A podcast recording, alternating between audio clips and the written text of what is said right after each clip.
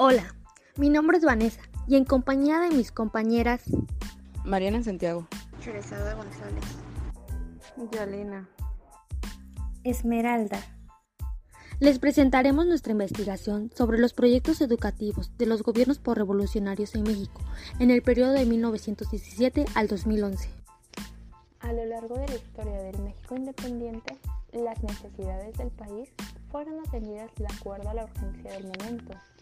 Si bien el rubro educativo era muy importante, otras cuestiones como la defensa de la soberanía, el fortalecimiento del Estado y la estabilidad nacional en materia política y económica eran asuntos que no podían postergarse por la vulnerabilidad latente de la naciente república. Después de la Guerra de Independencia y durante los gobiernos de Benito Juárez y Porfirio Díaz, el establecimiento de la escuela pública y gratuita era una obligación ineludible para el Estado mexicano. La diversidad de proyectos educativos en México que no fueron concluidos, o mejor dicho, el intento de cada presidente en turno por dejar huella en el rubro educativo impidió que los progresos fueran palpables a mediano y largo plazo. Con el establecimiento de la Secretaría de Educación Pública en 1921, cobró sentido la reforma educativa emanada desde la Constitución de 1917 documento que aplicó cambios al artículo tercero que en, 1900, en 1857 pedía una educación laica sin intervención del clero y que 60 años después exigiría que además de reunir esas dos características debería ser obligatoria y emitida por el Estado. Esto solo fue una pequeña introducción a nuestro tema. Gracias.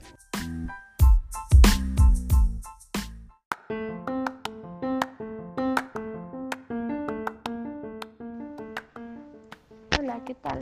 Mi nombre es Cheresada y les hablaré un poquito sobre los proyectos educativos post-revolucionarios de manera inmediata. ¿Esto qué quiere decir? Eh, cuando termina la Revolución Mexicana, en México, obviamente, eh, no se tenía como tal un proyecto educativo que seguir, el cómo seguir alfabetizando las masas ignorantes dentro de lo que es la República y en todos los estados. Eh, comencemos hablando un poco sobre el, el gobierno de Venustiano Carranza. Este gobierno apretó la tuerca dejando fuera de la jugada a la Iglesia en materia educativa. La expropiación de las escuelas y la destitución de los sacerdotes que fungían como directores permitieron que los gobernantes revolucionarios pudieran enfocarse en la conformación de una escuela pública, accesible cientificista y hasta cierto punto social. Aspectos que fueron mejorando un poquito más en otros gobiernos que ya se hablará un poquito más adelante. Carranza decretó que los municipios en cada estado serían los encargados de administrar las escuelas elementales de carácter público, pero la incapacidad económica y técnica de los municipios obligaron al gobierno a pedir la intervención de la iniciativa privada para que ayudara con la labor educativa. El artículo tercero constitucional tuvo que ser cambiado en 1918 para incluir la libertad de enseñanza. Dejaba en claro que el laicismo solo sería aplicado en las escuelas oficiales y de gratuidad, continuaría en la primaria, en elemental y en superior.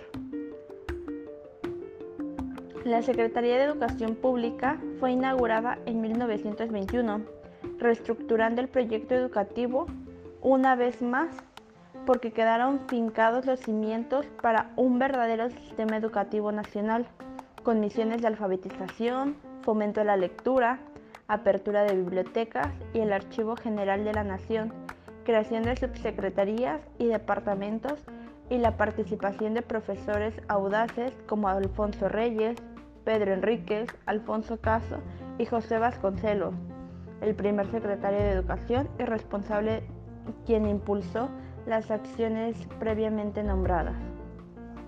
Posterior de esto empieza el gobierno de Álvaro Obregón, Plutarco Elías Calles. Es un periodo también denominado el Maximato. En este periodo eh, se encuentra también Abelardo Rodríguez, Pascual Rubio y Emilio Portes Gil. Al general Calles le tocó concretar eh, diversas fracciones políticas surgidas durante la revolución y después de terminada la misma, obviamente. Eh, Calles mejoró muy bien las siguientes crisis, el asesinato del general Álvaro Obregón en 1928 y la guerra cristera de 1926 a 1929. Este fue un conflicto armado iniciado por civiles religiosos que se oponían al artículo 3, al artículo 24 y al artículo 27, porque contenían enmiendas que prohibían a la Iglesia tomar parte en la educación básica y normalista, limitaba los actos religiosos fuera de recintos y además eh, impedía la adquisición de edificios. Eh, por otra parte, la Iglesia no aprobó los actos violentos y quizás esto fue lo que hizo que se debilitara esto y que empezaran a, bajar un poquito la guardia. Eh, la ley de calles de 1926 fue una, orden, una serie de ordenamientos que regulaba las escuelas particulares, exigía el cierre de colegios religiosos, obligaba a los sacerdotes a registrarse como trabajadores en el Distrito Federal, y terminaría por perder fuerza eventualmente esta parte. Esto fue un par de aguas, fue la fundación del Partido Nacional Revolucionario en 1929. Eh, fue un acontecimiento que buscaba concluir con las separaciones ideológicas, apostando por el acuerdo social y un balance político.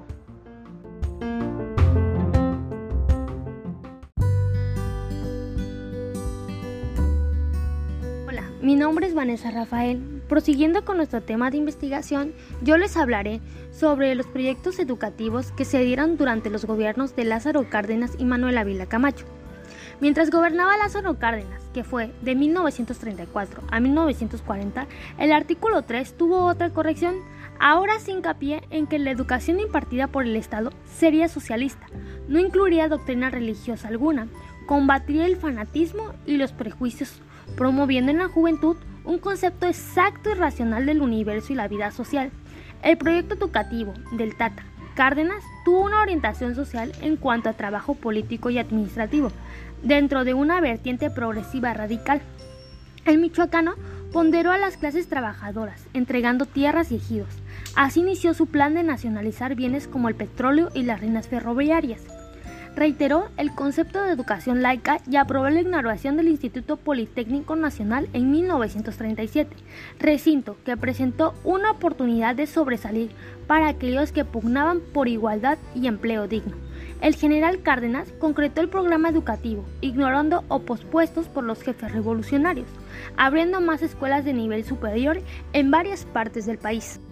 El periodo de 1940 a 1946 de Manuel Ávila Camacho él supo conciliar intereses y necesidades de sus conciudadanos, estableciendo como prioridad el proyecto de industrialización para encaminar a México al anhelado progreso. Este se enfrentaba cada vez a varios retos sociales, económicos y políticos, siendo los primeros los más difíciles de sortear por los puntos de vista encontrados sobre la manera de llevarlos a cabo.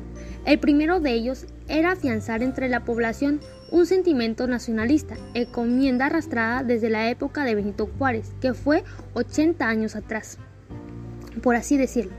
Para conseguirlo, el gobierno de Manuel Ávila Camacho desterró varias de las ideas populistas del general Lázaro Cárdenas, mandatario que en el sexenio de 1934 a 1940 expandió una política de corte socialista que buscaba beneficiar a los más pobres, incorporó a las organizaciones obreras y campesinas al mosaico político del país, al tiempo que limitaba la participación de la iniciativa privada y prohibía al clero inmiscuirse en el manejo de la educación. Durante la gestión, el segundo reto fue la reforma de los planes y programas de estudio en 1942. Fue la del amor, que fortalecería la identidad nacional de los estudiantes basándose en la espiritualidad por encima de los intereses materiales. Esa premisa sirvió de base para reformar el artículo 3 constitucional. Una vez más, el Estado abriría la puerta a los particulares para que colaboraran en el proyecto de educar a la mayor cantidad de connacionales que fuera posible, toda vez que éste no podía con la tarea por sí solo. Por consecuencia, las escuelas religiosas aparecieron nuevamente en el horizonte educativo mexicano. El segundo reto fue la reforma de los planes y programas de estudio en 1942. La intención de Bejar Vázquez era crear una escuela igual para los mexicanos, donde además de promover una conciencia nacional, se buscaría la homogenización cultural enseñando valores como libertad, democracia, amor a la patria y solidaridad internacional. Con la llegada de Jaime Torres Bodet a la SEP, era necesario retomar la lucha contra el analfabetismo que a, bien tuvo combatir el licenciado José Vasconcelos. La nueva campaña consistió en utilizar a los ciudadanos mexicanos de entre 18 y 60 años que supieran leer y escribir para que enseñaran a los ignorantes menores de 40 años los alfabetizadores trabajaron junto a maestros de primaria atendiendo grupos heterogéneos, lo mismo en escuelas que en mercados, campamentos, fábricas. Otra dificultad era la escasez de maestros. En la década de 1940 eran pocas las escuelas normales en el país, por lo que fue necesario improvisar con profesores que en ocasiones solo, solo habían cursado la primaria. En la zona rural el problema era más grave que en espacios urbanos. Ante tal emergencia, Torres Bodet creó el Instituto Federal de Capacitación del Magisterio en 1944 para que los maestros en servicio pudieran prepararse con cursos orales y por correspondencia durante las vacaciones. Perdón, y por correspondencia. Obteniendo de forma apurada pero efectiva el necesario título de docente. Pobreza, analfabetismo, facciones contrarias en los puestos gubernamentales fueron piedras en el zapato para Vila Camacho. Una medida inicial para contrarrestar la dificultad fue la promulgación de la Ley Orgánica en diciembre de 1941, que buscaba redefinir el sentido del artículo 3 para darle énfasis al problema de los millones de mexicanos analfabetas. 48% de los habitantes mayores de 6 años de una población total de casi 20 millones a principios de los 40.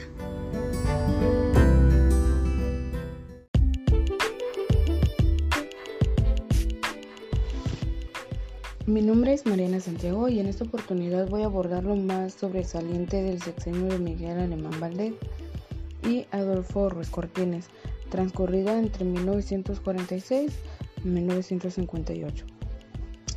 Se trata del primer sexenio postrevolucionario al mando de un civil, en este caso el licenciado Miguel Alemán Valdés, titulado en Derecho por la Universidad Nacional, ahora Autónoma de México. De 1946 a 1952, durante este sexenio de Miguel Alemán Valdés, México cambió de paradigma histórico Pasó de la vida rural a la vida urbana, de la reforma agraria a la industrialización y de igual manera en ese sexenio fue reformado el artículo tercero para que la educación impartida por el Estado recuperara su laicismo, siguiendo una enseñanza basada en principios cientificistas. El razonamiento filosófico del artículo se establece de la siguiente manera laico, obligatorio y gratuito. Laico porque se basa en el respeto a las creencias ajenas, basado en el culto y la libertad religiosa fuera del ámbito escolar. Y dentro del aula, la enseñanza se, se mantiene en los principios científicos y se, se esfuerza por acercarse a la verdad sin verse afectado por las enseñanzas religiosas. Obligatorio porque tanto el Estado como los padres están obligados a brindar educación a los menores sin involucrar las condiciones tanto como familiares como también socioeconómicas. Y gratuito porque no solo tiene en cuenta la naturaleza gratuita de la educación, sino que también debe brindarse al mayor número de personas independientemente de sus condiciones de vida.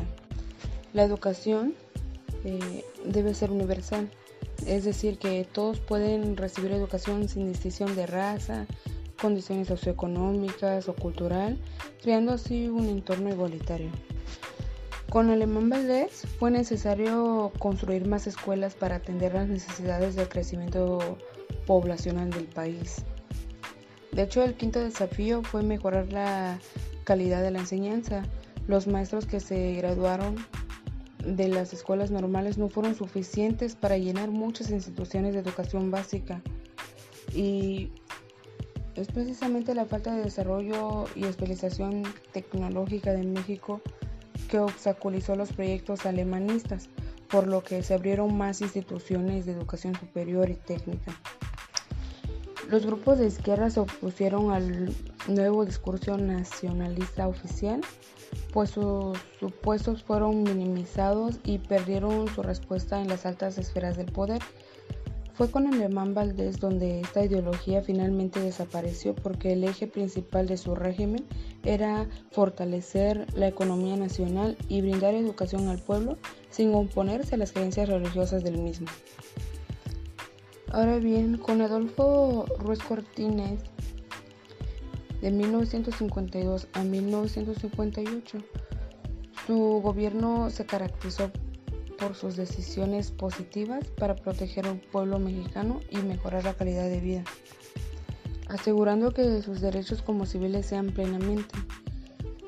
Entre las medidas más importantes es la siguiente, como lo destaca Cortines, la modificación del artículo 32 de la Constitución mexicana que establecía que las mujeres no tenían derecho al voto. Cortines propuso un cambio a este artículo, el cual fue aprobado por la mayoría de los votantes. Esto dio a las mujeres mexicanas el derecho a participar en las elecciones municipales, gubernamentales y estatales. Otra de los grandes logros del gobierno de Ruiz, eh, Cortines, fue el enfoque que se dio al mejoramiento de la educación a nivel nacional.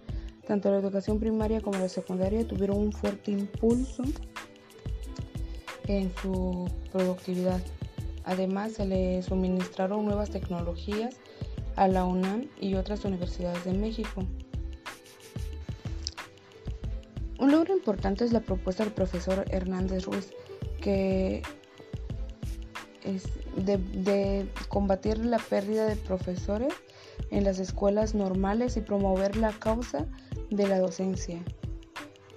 Arno señaló que la propuesta fuera la siguiente, la revisión de la política de beca, porque se otorgan a profesores que no tienen una carrera real e ignoran a aquellos que no pueden afrontar eh, el costo de su carrera docente.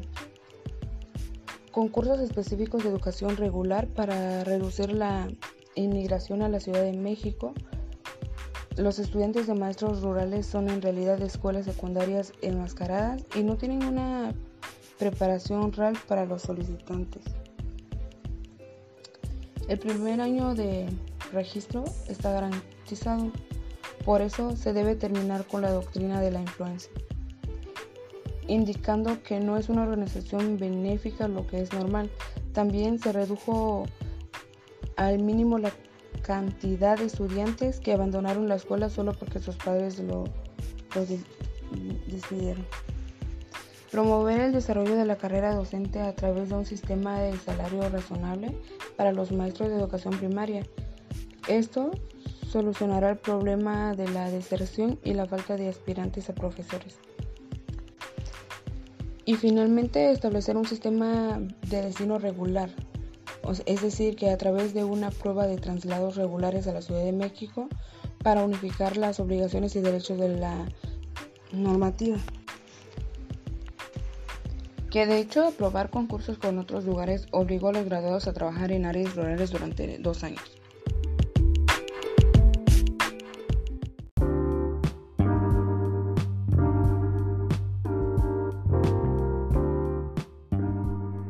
Hola, mi nombre es Yalena y les voy a hablar sobre el sexenio de Adolfo López Mateos y el periodo de Gustavo Díaz Ordaz, Luis Echeverría Álvarez y José López Portillo.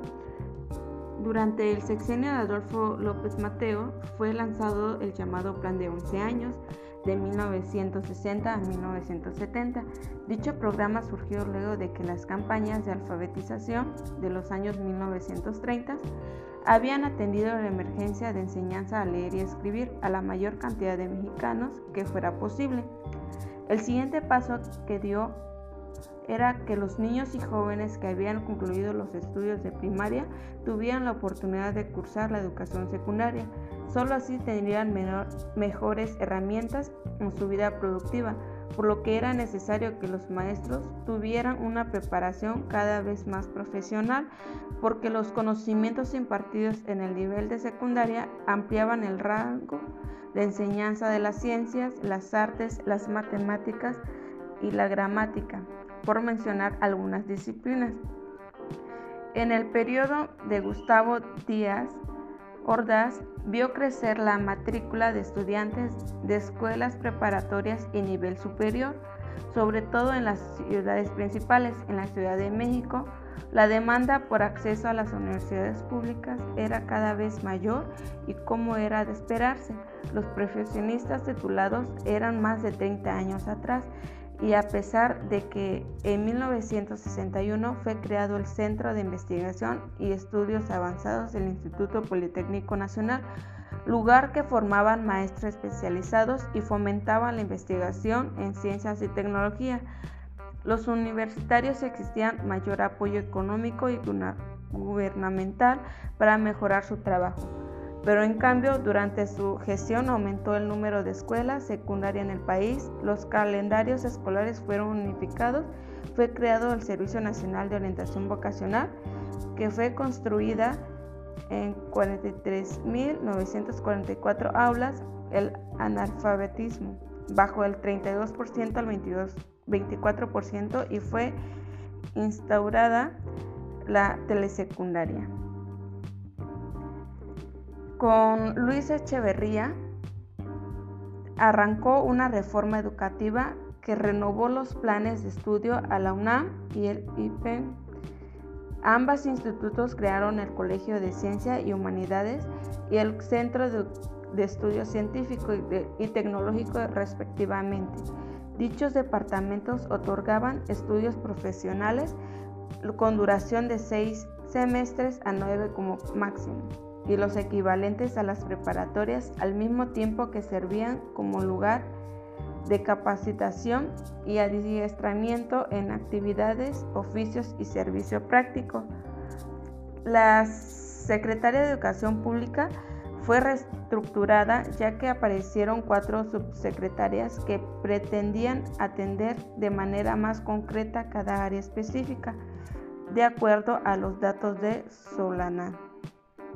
Estas fueron Subsecretaría de Cultura Popular y Educación Extraescolar, Integración de Comunidades Marginadas, Subsecretaría de Educación Media Técnica y Superior y Educación Secundaria Capacitación para el Trabajo Industrial, Educación Tecnológica, Agropecuaria, Pesquería y Forestal y el Sistema Federal de Educación Superior, Subsecretaría de Educación Primaria y Normal, Organización, Control y desarrollo de educación preescolar, primaria de los niños atípicos y educación normal.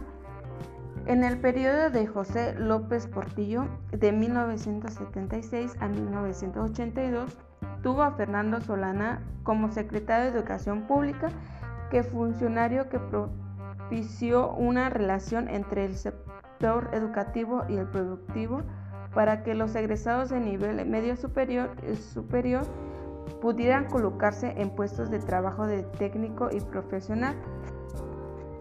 El señor Solana designó delegados de la Secretaría en cada entidad federal para que administraran los recursos en cada estado, descongestionados los trámites burocráticos. En septiembre de 1978 fueron agrupadas las escuelas del medio básico en un organismo llamado Dirección General de Educación Secundaria Técnica.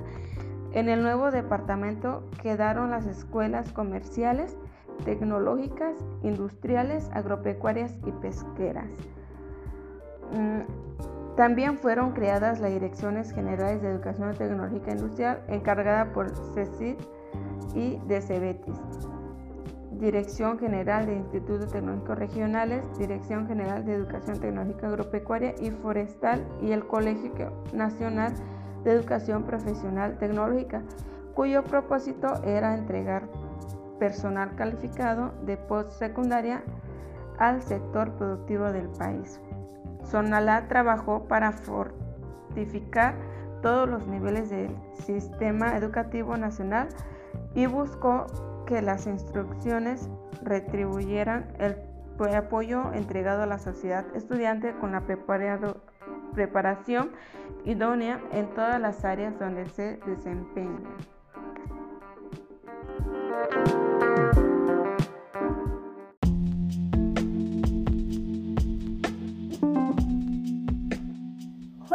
Tal? Soy Esmeralda. En este momento empezaré hablándoles acerca de unos presidentes que poco a poco irán descubriendo. Quédense para escuchar. El periodo, que va de 1982 al 2000, tuvo los últimos tres presidentes priistas antes de la alternancia de fin de siglo. El primero es Miguel de la Madrid Hurtado, que comprendió del año 1982 a 1988. Carlos Salinas de Gortari, 1988 a 1994. Y Ernesto Cedillo Ponce de León, que comprendió del año 1994 al 2000. Al primero le tocó lidiar con desastres naturales, con una de las peores crisis económicas de los últimos 40 años y con el conflicto magisterial entre la Coordinadora Nacional de Trabajadores de la Educación, fundada en 1979, y la CENTE, de donde salieron los maestros inconformes conformaron la CENTE. Las demandas eran por la caída de sus salarios y por las corruptelas que involucraban a integrantes del sindicato y funcionarios públicos. Cuando Salinas era jefe del Ejecutivo, fue reformado el artículo 3 en 1993. Ahora eran otorgadas mayores libertades a la Iglesia para la función educativa en nivel básico y de formación de docentes, dejando el asismo y la gratuidad para las escuelas oficiales, la CENTE salió de su crisis y bajo la dirigencia de Elba Esther Gordillo, el gremio magisterial creció como no se había visto en 20 años, permaneciendo así hasta mediados de los 1990. Otras reformas, el artículo tercero, incluyeron la obligatoriedad de la escuela secundaria y la desregularización del servicio educativo, el componente de la conversión del sistema educativo está conformado por una reforma curricular y pedagógica de largo alcance, tanto para la educación básica como para la formación normal. Los contenidos fueron revisados y se retomó el programa por asignaturas. Asimismo, propuesto el enfoque que constructivista para el trabajo en el aula y aparte, fue agregada una visión institucional de la escuela que exige renovación de contenidos del trabajo, de supervisión y dirección escolar. La reforma fue ampliada en primaria y secundaria. A pesar de que los planes y programas de la educación básica fueron actualizados en 1993, fue hasta 1997 cuando fue reestructurada la educación normal, misma que comenzó con el cambio en los planes y programas de estudio de la licenciatura en educación primaria entre 1998 y el 2006. Acudieron reformas referentes a la licenciatura en educación secundaria, educación preescolar, educación especial, artística, física e indígena. Ahora sí bien, vamos a hablar de otros presidentes. Durante el sexenio de Vicente Fox, que comprendió del año 2000 al 2006, ocurrió otro cambio en el nivel de secundaria en mayo del 2006 el enfoque por competencias, según el Acuerdo 384, fue aplicado en el primer grado de manera experimental. El proceso ha sido complicado porque la SEP no ha logrado un consenso entre los actores sociales, educativos y políticos involucrados. Cuando gobernaba Felipe Calderón 2006-2012 y Alonso Lumbagio era el secretario de Educación Pública, fue lanzado el Plan 2011, documento que prosiguió con el enfoque por competencias y fue aplicado en los tres grados de secundaria. La distribución curricular continúa siendo por asignaturas, pero ahora las ciencias se imparten por área con énfasis en una sola rama según el grado de biología en primero, física en segundo y química en tercero. La asignatura de geografía quedó reducida a un solo curso en el primer año e historia. Solo se enseña en segundo y tercer grado. Primero historia universal y después historia de México. La materia de formación cívica y ética es impartida desde primaria y en secundaria es cursada en segundo y tercer año.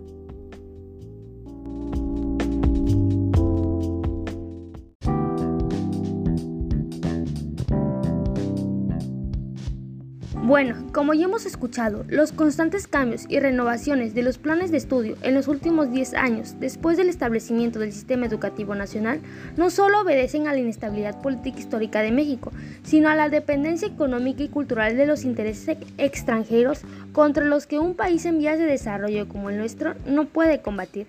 La aplicación de modelos pedagógicos que han funcionado en naciones del llamado primer mundo fracasan aquí porque no existe la infraestructura ni las condiciones mínimas de normalidad para que los esquemas importados fructifiquen. Esto ha sido todo, espero que les haya gustado.